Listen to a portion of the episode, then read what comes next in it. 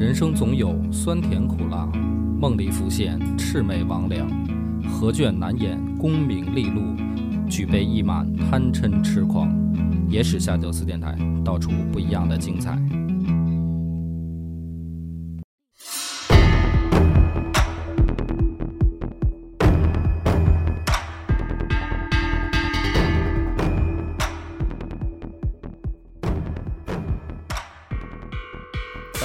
欢迎收听《野史下酒》，我是主播恶霸波。细菌佛，哎，这次请细菌佛来聊这一段呢，是因为我们要讲到了一个很重要的篇章啊。然后细菌佛呢跟我说，他有自己的一个小见解在里面。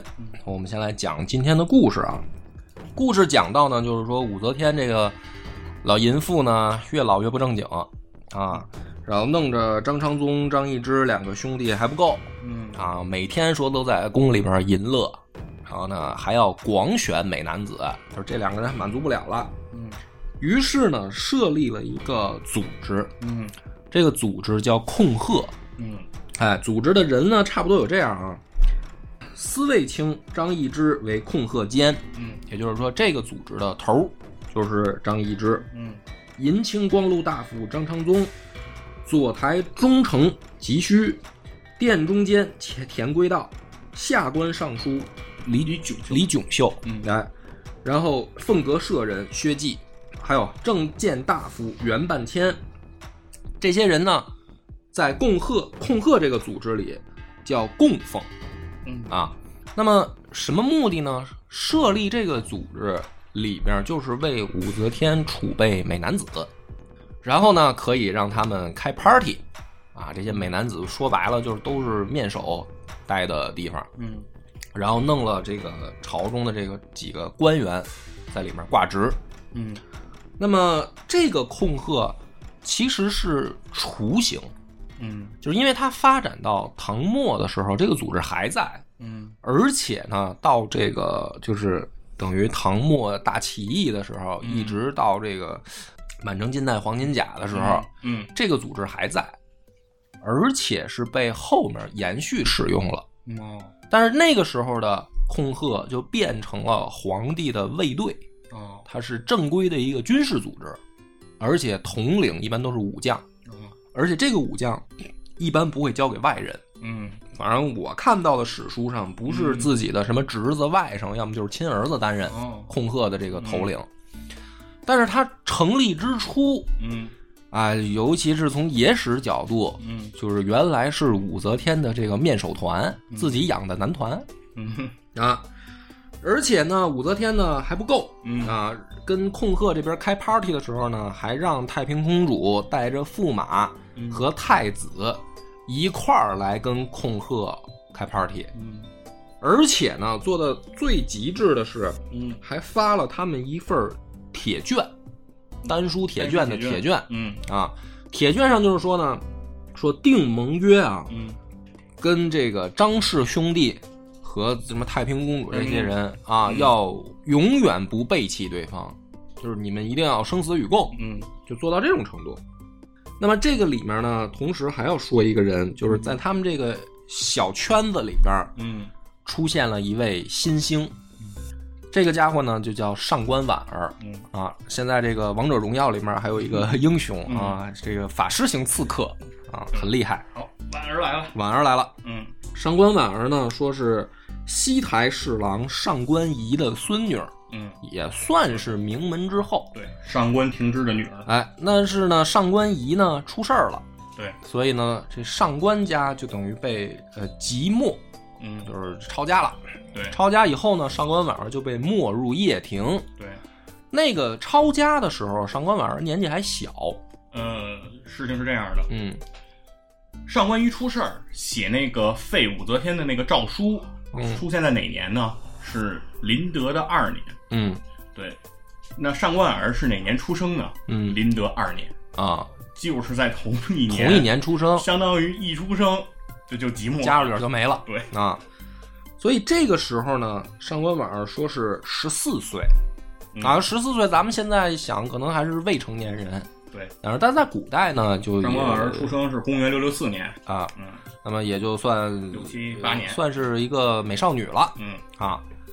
但是呢，这个里面就写的说上官婉儿第一个啊长得漂亮嗯。啊，这还不是最关键的，最关键的是说有文采，嗯从两件事儿能体现嗯。第一个呢，说他能过目成诵，就是看一遍的东西啊，马上就能朗诵，嗯呃，这还不是过目不忘啊，这个是两个概念。但是这个也很了不起嗯啊，尤其是像我们这个做声音的，你说嗯你给我一篇稿子，那一般你们听到的时候呢，我起码得读一遍嗯，然后我都看过了啊，是吧？生僻字有的查一查，有的还不见得能查得对，好像经常说说大白字儿。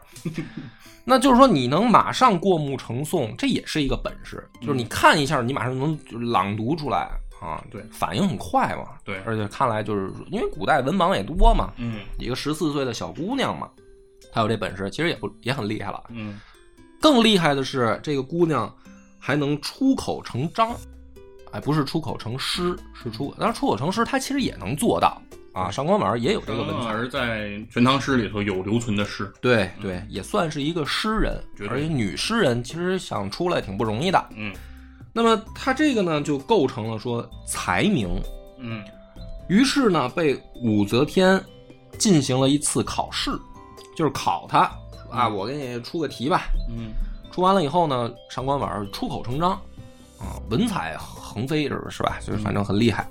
于是呢，给他安排了一个超差事，嗯就是让他执掌诏命。古代的这个皇帝的命令啊，他一般有的你得写在这个什么圣旨上嘛，嗯啊，圣旨上，然后你得出去宣读。嗯所以一般呢是经过加工的。比如说呢，这个皇帝说的事儿可能很简单嗯啊，某年某月某日啊，唐朝的圣旨开头是这样的：嗯。某年某月某日，某皇帝说，然后后面说事儿。嗯。啊，可能皇帝说的是大白话。嗯。啊，这个爱卿干得不错，升官吧。嗯。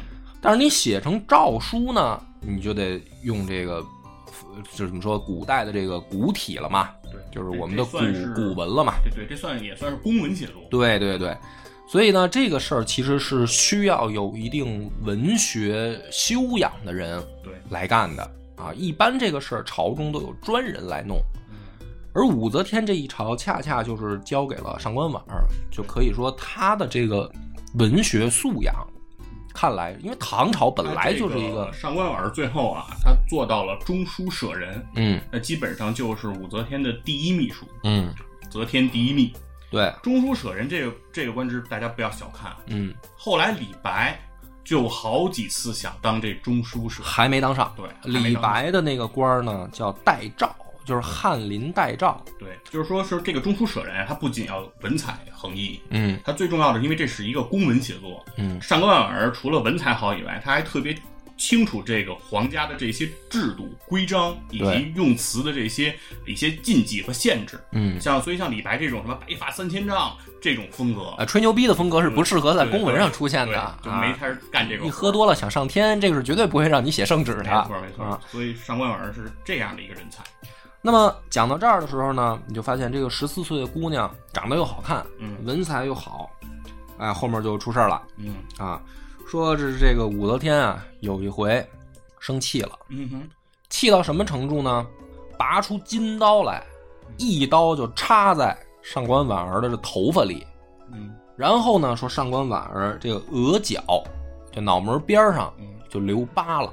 嗯那为啥呢？为什么气成这样呢？是是不是公文写错了吗？嗯不是，嗯有这个我的我看到的野史说法是吧？嗯说是跟这个张昌忠滚床单来的啊啊，说是没羞没臊啪啪啪来的。嗯然后这个事儿呢被武则天发现了，嗯然后武则天大怒，嗯就是说我的人啊你也敢睡嗯是吧？然后就拔出刀来，把上官婉儿差点没给劈了啊。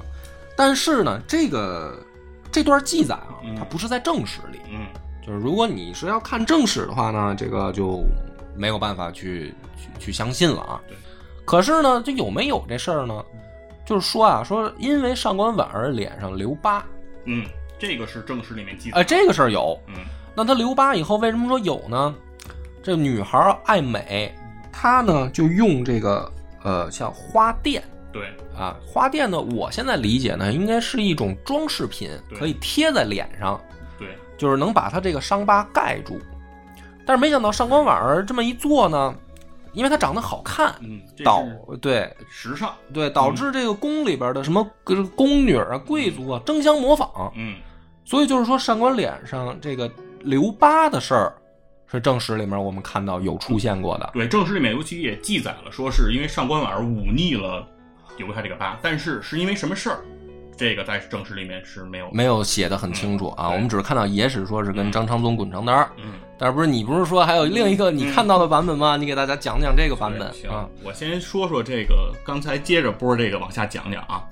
这个波儿刚才讲的这个版本，说是跟张张这个张张张昌宗是吧？那个滚床单儿这个版本，嗯它出自了哪儿呢？这个也是有出处的，嗯它是出自一本书叫《控鹤间秘记》。嗯，对，这本书里记载了这样一个故事，它原文里又是怎么写的呢？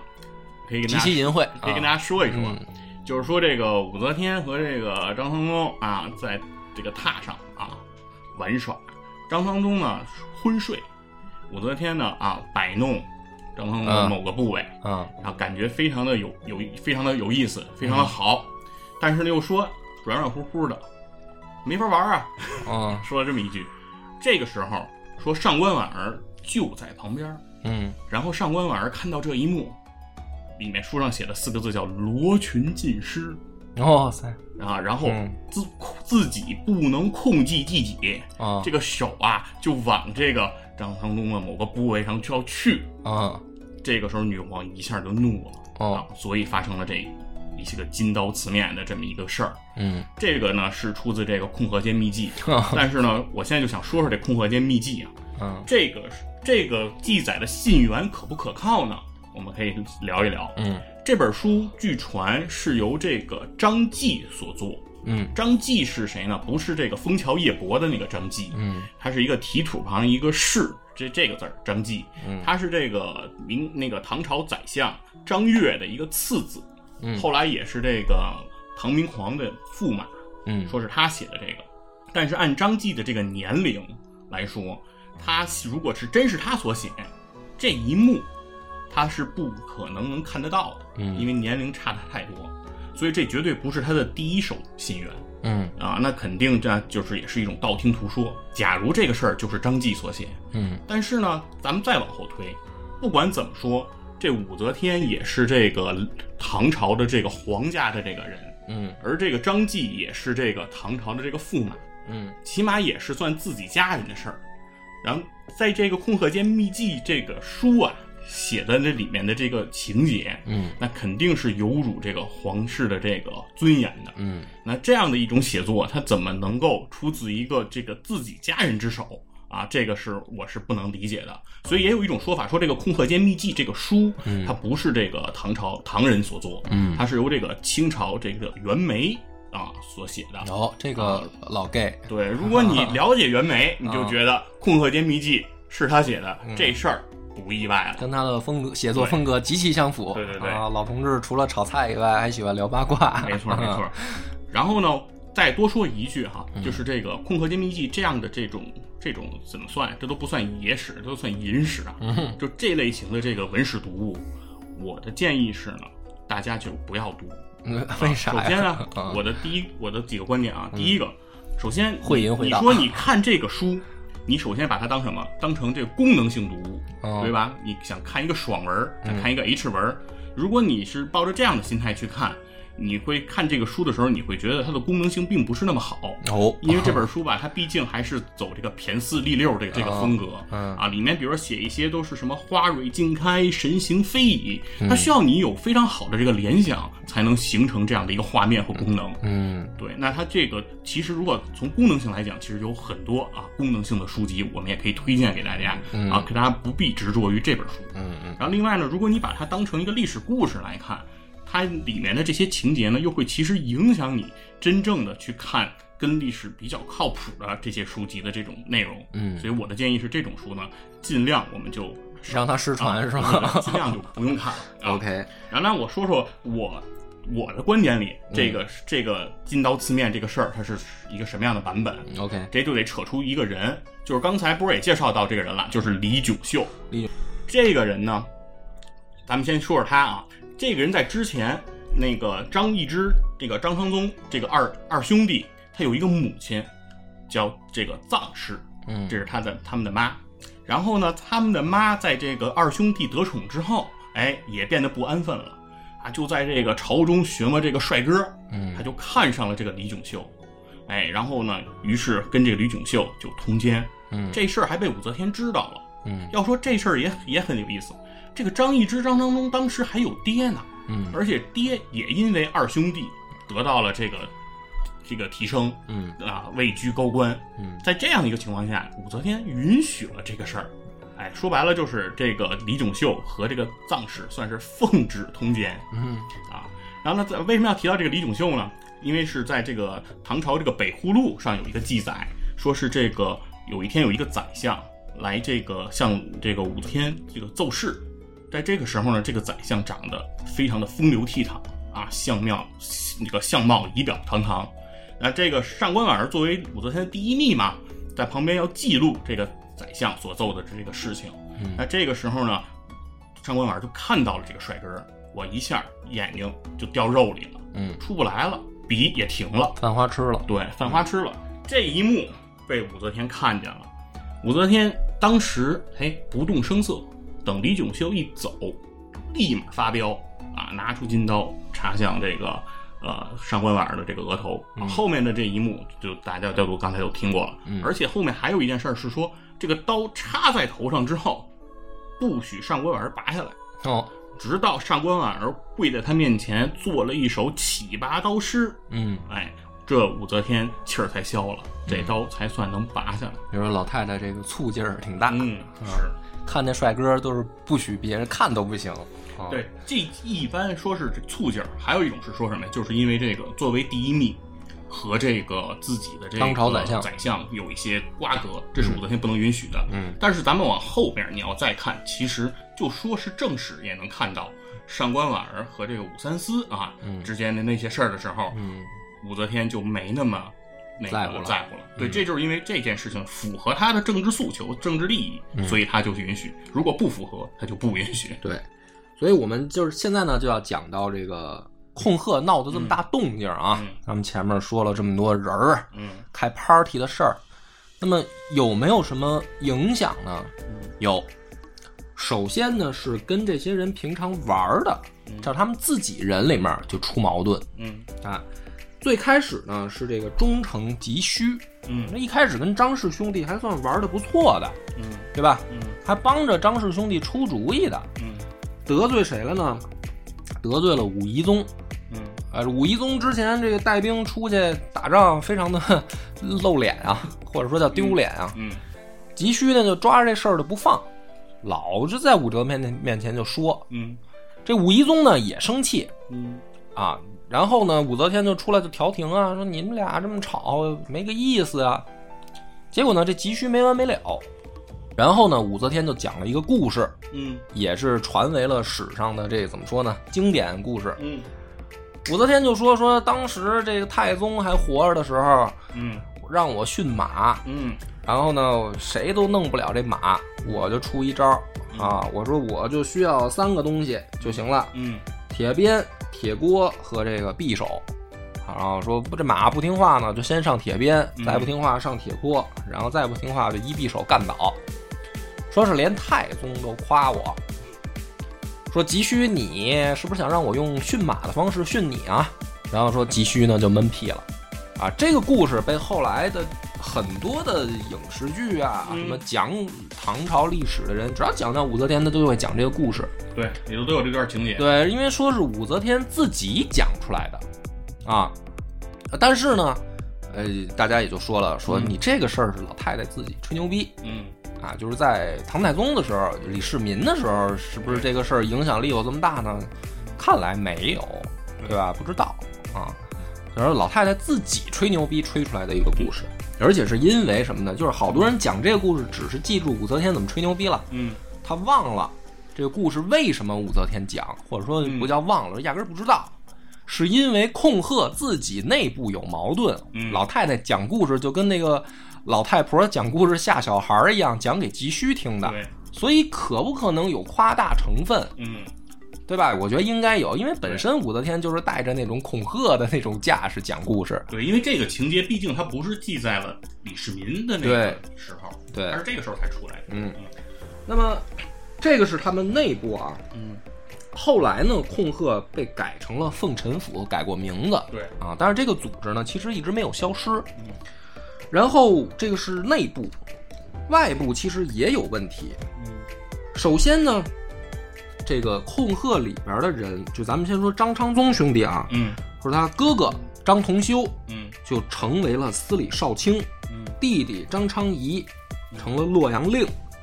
然后呢，连这个。巴巴结他们的人，嗯有一个叫杨再思，嗯因为跟张氏兄弟玩的好，嗯入围内史。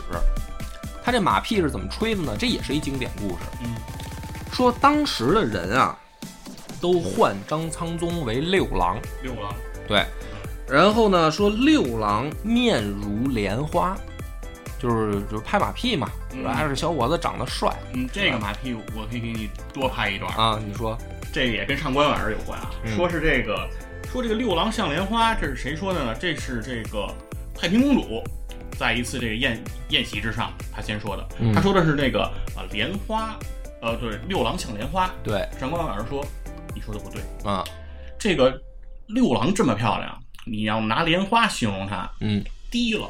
低了，说它像春天的时候，它就像春天的桃花啊；它像这个夏天的时候，可能像莲花；然后到了秋天又像什么？到了冬天又像什么？嗯，说的那叫一通说。所以说，你说六郎像莲花不对，应该是莲花似六郎。对，但是就是说，这个不同的记载嘛，这个有的呢就说这个话是杨再思说的，嗯，所以就说他因为这个马屁拍的好，还当官儿。那么这个时候呢，就搞得朝中啊。有一位老臣实在就看不过去了，这就是控鹤外部了。嗯，就狄仁杰。嗯，狄仁杰呢就说说你这个开 party，我老臣觉得没什么问题。嗯，但是说您这一开 party 呢，您就这鸡犬升天的，大肆捧场啊，这什么什么乱七八糟的人都进来当官儿，嗯，这不太好吧？这武则天呢，其实。在某种意义上来讲，她还不是说大家想象的昏庸，对吧？所以狄仁杰的话呢，武则天有的时候是听的。嗯，听的时候呢，他就问狄仁杰，他说：“那这个狄青，我也知道这治国肯定得要人才啊，我也需要人才。嗯，呃，你今天话说到这儿了，嗯，你给我说说咱们朝中呢谁可以用？嗯。”狄仁杰呢，就是先说了两个人啊，说文采不错，嗯，一个就是苏味道，嗯，一个就是李峤。哎，苏味道这个你去看唐诗的时候，这里面有不少他的作品，嗯，哎，从文学角度上来说，这是一个大咖，嗯，哎，可是从当官的角度呢，他当的的确不怎么样。苏味道呢，嗯，有一个外号叫苏魔灵，嗯，就是说他当官啊，模棱两可。哦，模棱两可，模棱两可啊，就是干什么事儿呢，他都不表态，嗯啊，得拍马屁就拍，嗯，反正正事儿上你问他，他是啥也不管，啥也不知道，稀里糊涂啊，稀里糊涂。那这个呢，你就很多后人评价说，这这恰恰是人家苏味道高明之处，无为之治啊，就是你沾沾包上，然后这个有事儿别找我，对吧？嗯，但是问题是这种官他不干事儿，嗯，对。其实就是咱们看那个《私人定制》里面范伟那个角色，后来感叹嘛，不是人家批评他嘛，说你当官不是说不不贪污不受贿，你就是个好官，你得干事儿啊，你得为老百姓干事儿啊。说您这占着茅坑不拉屎，你这一样是个，嗯，就是就是叫什么，就是坏官，这叫渎职。对，就是我觉得苏味道呢，就有点这就有点这意思。嗯，这个狄仁杰就把这话就说了，嗯啊，活着时候就说过。嗯。那这个武则天就说了：“说狄青，你说是，那你给我推荐个人呗。”嗯，这个时候呢，就推荐了一个人，张建之。啊，张建之实际上最开始是狄仁杰推荐的。嗯，这来了，武王之首。那么这个武则天一听说，那狄青你都这么说了，说行吧，就把这个张建之封为荆州长史。嗯，啊，还是地方官。嗯。后来呢，这个狄仁杰就问说：“那个我之前咱聊天不给你推荐个人吗？我怎么没见着啊？”嗯，呃，武则天说：“是封成荆州长史了。”嗯，狄仁杰说：“不行，你这不再往上提提。”嗯，然后呢又给封成了洛州司马。然后这狄仁杰说：“这还是没见着这人儿啊，还没这没见着哪儿呢？说这说封成洛州司马了。嗯哎，狄仁杰说还是低，你再往上提一提，啊。但是呢，就是张建之这官儿还没进入朝中的时候啊，狄仁杰就病死了。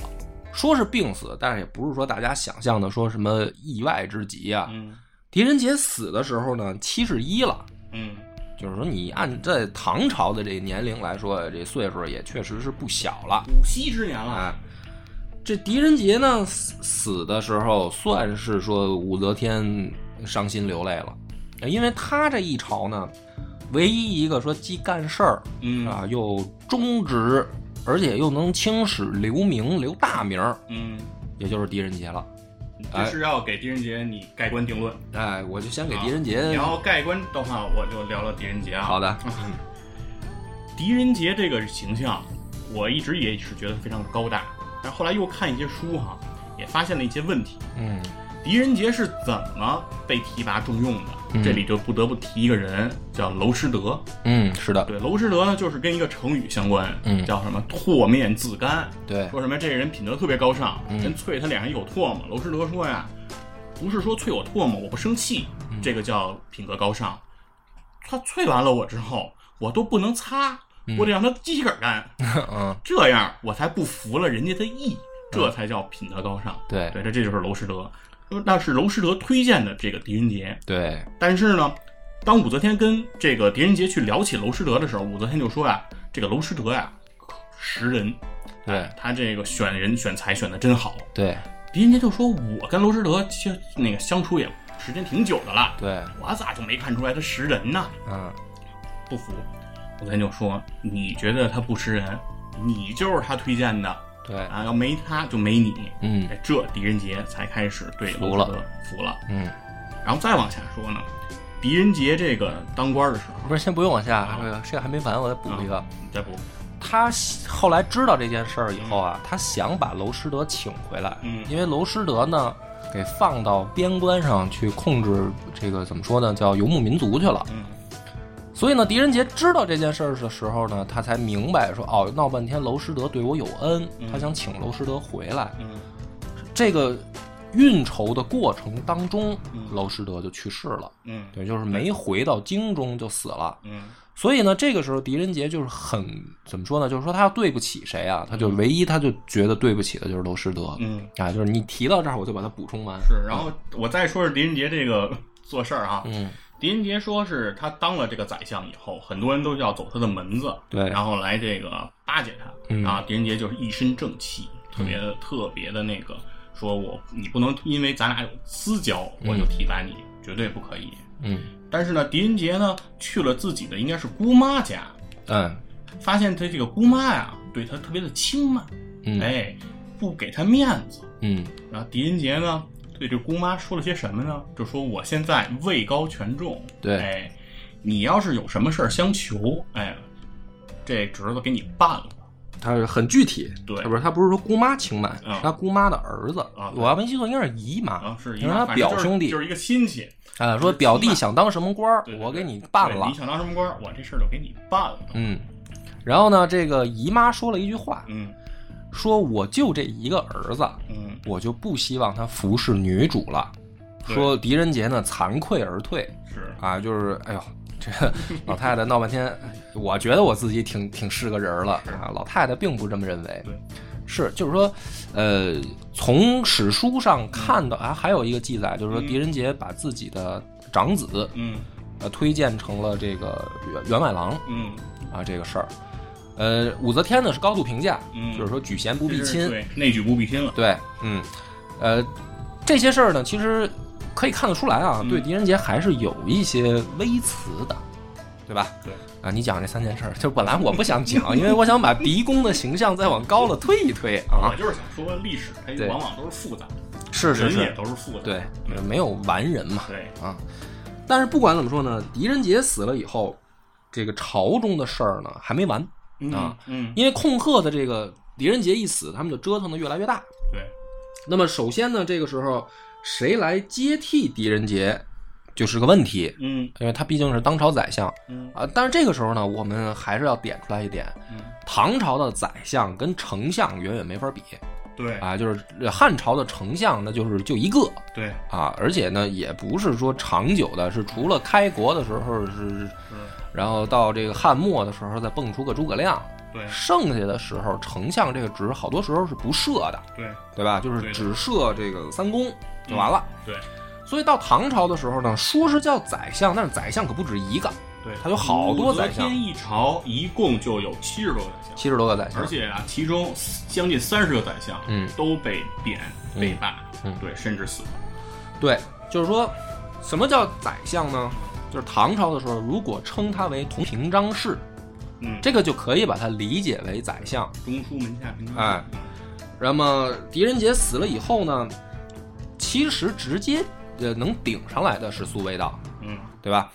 但是苏味道呢，咱们刚才说了，这家伙他都不干事儿，而且呢好拍马屁，尤其是什么呢？就是说有一个经典案例，嗯这一集经典案例还比较多啊。说三月啊嗯的时候下雪下雪了，嗯然后呢，这个苏味道呢就领着朝中百官啊，说咱们得上朝祝贺女主，嗯，说三月降雪为瑞雪。那么这个时候呢，他已经开始干这个事儿了。嗯只有这个侍御史王求礼，嗯就是当朝就说，三月降雪如果为瑞雪，那腊月放雷是不是叫瑞雷啊？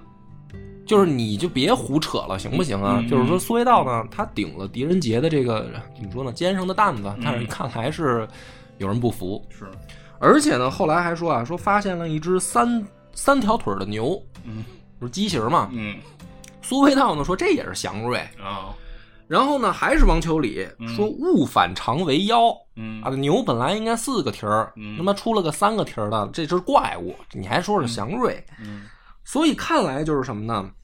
苏味道顶不了，对吧？就是说从压不住场子压不住场子，老有人跟他唱反调。嗯后来呢，出了一个人儿，嗯就是苏味道同时啊，就是肃正忠诚，叫魏元忠。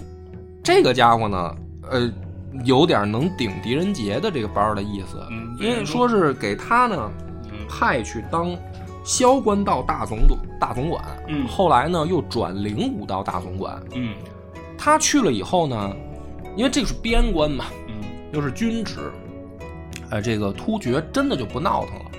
到什么程度呢？说这个莫坠可汗呢，一开始不是说要跟唐朝和亲嘛，嗯然后又拉抽屉说我要这个和亲，我也是跟老李家和亲，我不是跟你老武家，嗯。就是因为这个魏元忠到边关以后镇住了，突厥呢就不闹腾了，嗯自己呢溜溜过来又请请示，嗯。说愿意呢让我的女儿嫁给李家的儿子，就是说前面和亲的事儿，嗯。咱们就把它执行了吧。嗯。哎，武则天呢这时候也是不愿意招事儿，嗯。就同意了。同意以后，突厥不闹腾呢，就把这个魏元忠调回来，嗯。就是您还是回首都，看来确实有本事。嗯。意思呢，本来就是想提拔，因为后来魏元忠也做到同平章事了。对。啊，就是也是做了宰相了。但魏元忠这个人呢，就有一个问题，他结了仇。嗯。首先呢，就是他本身就看不惯张氏兄弟，呃，当然狄仁杰也看不惯，但是看来魏元忠的手就是说、嗯表现的有点太明显了，情商不太情商可能不太高。嗯最关键的是呢，当时咱们讲过这洛阳令，嗯他不是张昌义吗？嗯张昌仪是这个张昌宗兄弟，嗯他当洛阳令的时候呢，魏元忠是他上司，就老训他。嗯 就是因为本来这些人他他妈当官也是，就是说为了出风头，他也不好好干事儿没有，能力哎，这魏元忠就老训他。后来呢，说是这个张家，就张昌宗的家仆，嗯。在首都里面犯事儿，被魏元忠逮着以后，直接就给打死了，就就是太明显了，所以张氏兄弟就恨他。嗯。还有一回呢，是本来啊，想让齐州刺史张昌期，嗯。也是张家的兄弟，嗯。呃，去当这个雍州刺史，然后这事儿又被魏元忠摁住了，嗯。就不能给他这个升官，所以就是林林总总的这些事儿，魏元忠跟张家就是老唱反调老唱反调，结仇了。于是呢，张家就打算啊，嗯弄死魏元忠，就是找了一个由头，嗯编了一个谎话，嗯他们跑去跟武则天说啊，说我们有人听见魏元忠说了一句话，说什么呢？说你姓武的年纪大了，嗯估计活不了几天了。嗯说这个时候啊，不如跟着太子干，就是跟着中宗李显干。嗯这个话到武则天那儿，武则天就暴怒，嗯。因为她最烦的就是这个事儿嘛，嗯，对吧？对，然后呢，也挺逗，魏元忠先下狱，嗯。然后让李显、宰相、当朝宰相以及张氏兄弟出来对质，就是这也算个案子。嗯。啊。到底魏元忠说没说这话？嗯。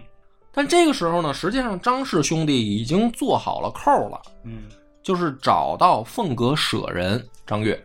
嗯，刚才提到了，哎，刚才提到张悦了，嗯啊，张悦这个时候也已经出现了，嗯，对，就是让跟张悦就说好了，说我们当堂对质的时候呢，我我们要找证人，嗯你上去以后呢，你就说嗯你听见了，魏元忠说过这话，嗯咱就把魏元忠摁死。嗯那么这个时候呢，就是张悦啊，嗯第二天就开庭了啊，咱们就想象他说该该这个上朝见武则天了。带，证人，哎，嗯。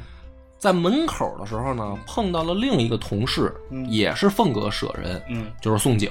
啊，然后呢，进去之前呢，因为这事儿大家都知道进去是什么事儿，对。宋景就说了一段话，嗯。他说：“张悦，我告诉你啊，嗯。有就是有，嗯。没有就是没有。嗯说说真话，嗯首先是什么呢？不愧对自己，因为他说的是古文啊，我就把它翻译成现代话说。然后说呢，你要是说假话呢，首先你自己没脸嗯啊，以后史书记着你也不好看。嗯说如果你说真话招上事儿了，嗯我愿意跟你去一块儿扛雷，我会当庭去帮你争辩。嗯就是这是宋景等于在进门之前跟张悦说的话。张悦说：“得了，兄弟，你看我的吧。嗯就进去了。进去以后呢，魏元忠都害怕，因为他知道张悦进来是要帮张氏兄弟作证的。对，进来以后就急着就冲张悦就喊说：“嗯你是要跟他们一块儿害我吗嗯，？”张悦说：“你怎么跟那个 宋景一样，不是不是？他不是说跟宋景一样，嗯他说你怎么跟那街头老太太似的？嗯张悦挺狂的也嗯，张悦、宋景这俩人都挺狂的。是他就说魏元忠，你这不什么呀？你这还还冲我喊，也没理他。魏文忠这时候吓坏了稳着点，啊。进去以后呢，武则天就问嗯张悦说：“这这事儿咱们就不不不赘述了，有没有？”然后呢，这个时候张悦还没说话呢，嗯张昌宗就先说了：“说张悦，你快说，是不是他那个说过这话？嗯说武则天已经老了，嗯啊，女皇不行了，她要跟着太子干。”张悦特逗，他呢回过头来看着武则天，嗯说：“那个陛下，你看见了吧？嗯当着你的面儿，他都这么横嗯啊，都要让我这赶紧逼供。嗯，说他背着您的时候，你知道他什么样吗？得多嚣张，啊，说陛下，我今儿就说个实话，嗯魏元忠压根儿就没说过。然后呢，张昌宗就急了，就是说张悦和魏元忠共同谋反，同谋，同谋。武则天呢，这时候也懵了，嗯说你这不那你自己找的证人，结果上来反水了。嗯，然后呢，他就问张昌宗，你有什么证据吗？哎，说你说张悦跟他一块儿谋反，有什么凭证啊？嗯这时候张昌宗呢，接着说说，我听到过这个张悦跟张昌宗他们说啊，嗯把这个魏元忠比作伊尹和周公啊，比作乙周。乙周说他们俩干什么事儿呢？伊尹放太甲嗯是吧？周公摄政，嗯这两个人这是要干什么？你把他比作这两个人，你要干什么？这这不就在一起就是霍光，哎，对你这不就是要谋反吗？嗯那么这个时候呢，这个张悦也也乐了，嗯气乐了，嗯说你个没文化的东西，嗯你光听说过这俩人的名儿，嗯但是你知道他俩干的事儿吗？嗯对吧？伊尹放太甲是因为太甲他们昏庸无能，周公摄政是因为这个王上太小。嗯，对，那他俩到死也没谋反嘛，嗯是俩对能能臣，而且是记在对史书上的大忠臣。是，说那当臣子就他妈应该当忠臣啊啊！你反而说要当忠臣的人是谋反，你有你有没有这个脑子？嗯武则天呢也都气乐了，说嗯你这这么聊的话，那就就没法聊了。嗯说那今儿这事儿就散了吧。这个张昌宗呢不行，嗯。不依不饶，说那你看他是不是承认了有这话？嗯。到最后呢，武则天就说：“那那要这样的话呢，这个张悦啊，嗯。您呢也就这个下狱吧，啊，你跟魏元忠一块儿蹲大牢吧。嗯”说是这么处理，第二天又让武夷宗复审，嗯。就是要试试这个张悦啊是不是硬骨头，真硬。怎么复审？就是咬死了，就是没说过。嗯所以这个事儿呢，到最后呢，就算是等于说不了了之，就是你拿不着真凭实据，人就说没魏元忠压根儿就没说过这话嗯啊，所以呢，魏元忠算是躲过一劫，但是呢，贬官，贬官外放，临走之前呢，见了武则天一面儿，啊，就是说我呀这么大岁数了，你把我贬到岭南，嗯我他妈肯定也回不来了，嗯所以呢，这就是咱最后一面，我能不能再说一句？嗯武则天说：“那你说吧。”魏延忠说：“将来这两个小人必乱政。”嗯啊，就是说张昌宗、张易之兄弟说他们俩必乱政。嗯武则天说：“行了，滚吧。”啊，知道了。嗯啊，就把这个魏延忠给贬了。那到这儿为止呢，你就又听得出来了，说等于还是没人能顶得上来。就是等狄仁杰死了以后，苏味道不灵儿，魏元忠好不容易能顶上来，又他妈因为得罪张氏兄弟给外放了。嗯那这个时候呢，这个武则天就还得想说咱们怎么办的问题。就有有一次啊，这个张氏兄弟又跟他来告状来，嗯告什么状呢？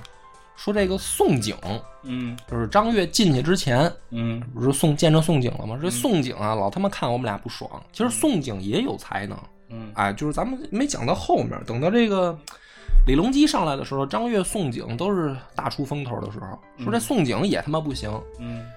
说怎么不行呢？说有一回喝酒，别人呢都称呼我为这个六郎，嗯。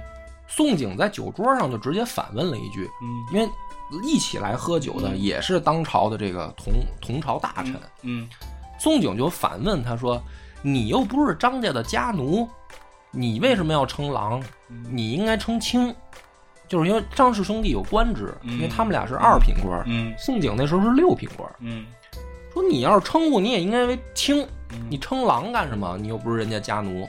说武则天说你这这这事儿我管不了，你喝酒的时候人家他妈一个称呼问题，你这算什么罪啊？对吧？嗯然后呢，这俩兄弟还折腾，嗯说是这个中宗的儿子嗯啊，呃，在下面啊跟他妹妹说武则天坏话，说什么坏话呢？